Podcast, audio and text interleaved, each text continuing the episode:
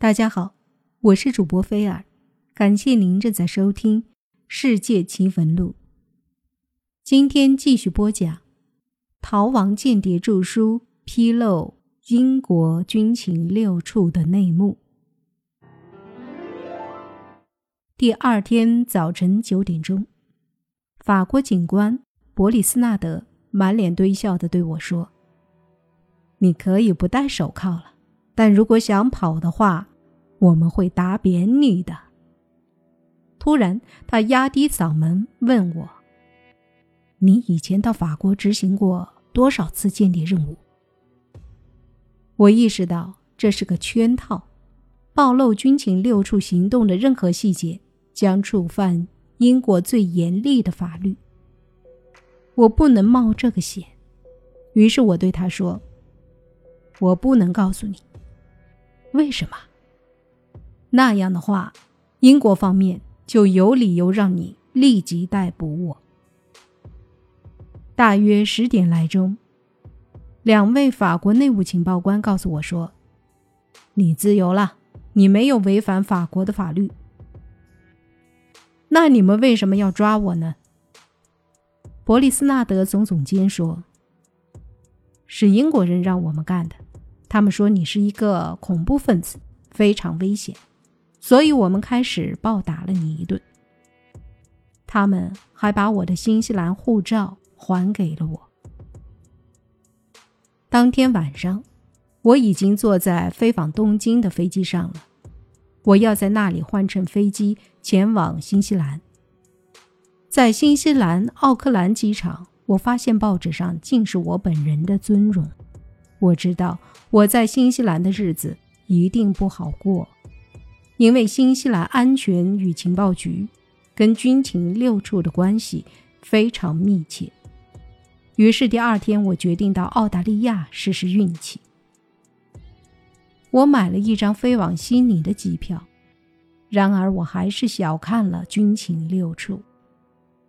两位空姐突然来到我的座位前，告诉我。不能去澳大利亚。我回到科普恩旅馆，刚躺到床上，又传来叫门声，一个女人的声音在问：“卡罗琳在吗？”“对不起，你走错门了。”可敲门声越来越急，四名新西兰男女警官闯了进来，他们的搜查令完美的无可指责。这时，我听到走廊外。传来一个熟悉的声音，又是军情六处的拉特克里夫。新西兰警官与法国情报官比起来，在搜查上可要专业多了。他们连我隐藏的微型电脑的芯片都翻了出来。不过没关系，我在网吧里已经把我的书稿备份了一份。既然军情六处能让新西兰警方搜查我的个人物品，那么，他们同样能让新西兰警察指控我。于是我决定去瑞士，在瑞士机场等着我的是另一群身着制服的人，他们是瑞士联邦警察，其中包括日内瓦警察总部的朱迪安警官。朱迪安首先声明：“你没有被逮捕，至于你被监视，那是英国政府让我们这么干的。”他们说你是危险的恐怖分子，会威胁瑞士的国家安全。但我们觉得你或许能为瑞士国家安全出点力。我再次面临着两难境地：如果告诉他们军情六处在瑞士的秘密间谍活动，那么我在英国就算是死定了；如果拒绝与瑞士警方合作，我同样可能被送进监狱。我只能与他们合作。军情六处一刻也没有放过我。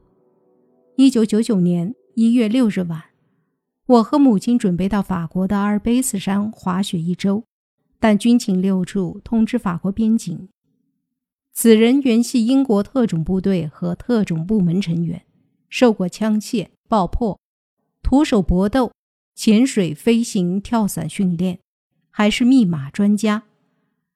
此人会对法国的安全造成威胁。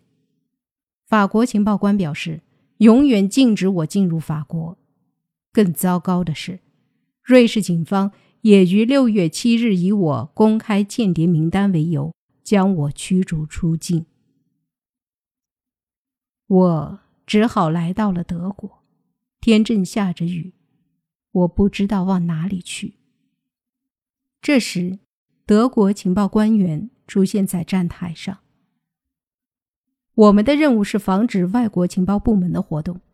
我们在报纸上看过你的事情，所以觉得你或许可以帮我们调查一下英国或者美国间谍都在德国干了些什么。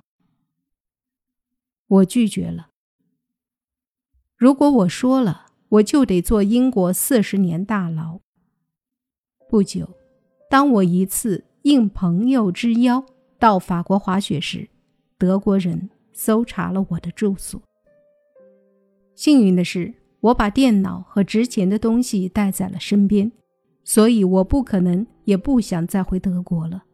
我现在是非法进入的法国，我得另找一个地方，唯一的可能就是意大利。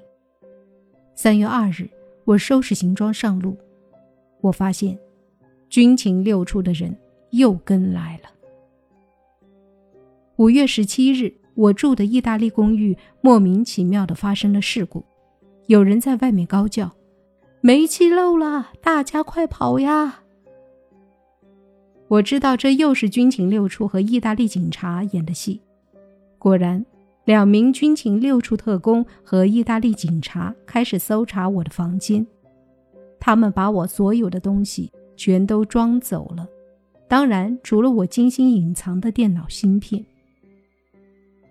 意大利警察审问了我整整六个小时。最后确信我什么也没有干。几天后，意大利警察让我到警局去，但我没去。意大利警官问我为什么不到局里领取居住证许可证时说：“你怎么这些天不来？你的居住许可证批准了，英国驻米兰领事馆不让我们给你居住权，所以我们决定立即给你。”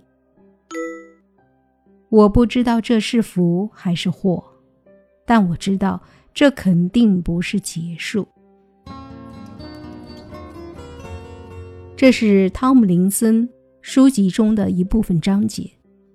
理查德·汤姆林森拥有英国和新西兰国籍，一九六三年一月十三日出生在新西兰汉密尔顿，居无定所。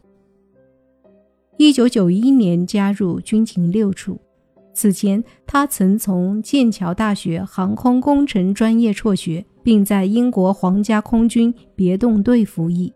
加入军情六处后，理查德在训练中取得了骄人的成绩，但在波黑执行完任务后被莫名其妙地解雇了。虽然他觉得冤枉，不断上诉，但均告失败。后来。他写了一本书。英国军情六处在勒令理查德交出该书手稿，但遭到拒绝后，开始无休止地骚扰他。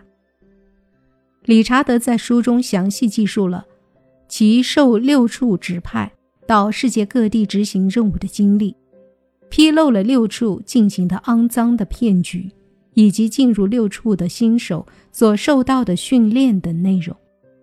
理查德还在书中披露了他曾经到波黑执行间谍任务，目的是刺探苏联向伊朗出售化学武器的情报。理查德表示，拿到此书的稿费后，他将捐给慈善机构，并将主动回到英国，视情况自己选择蹲监狱。我们在影视作品里看到的。英国军情六处是那么的神秘，但实际是什么样呢？其实我们也不知道，这只有军情六处的特工们才知道其秘密吧。但政治从来都不会是纯洁的。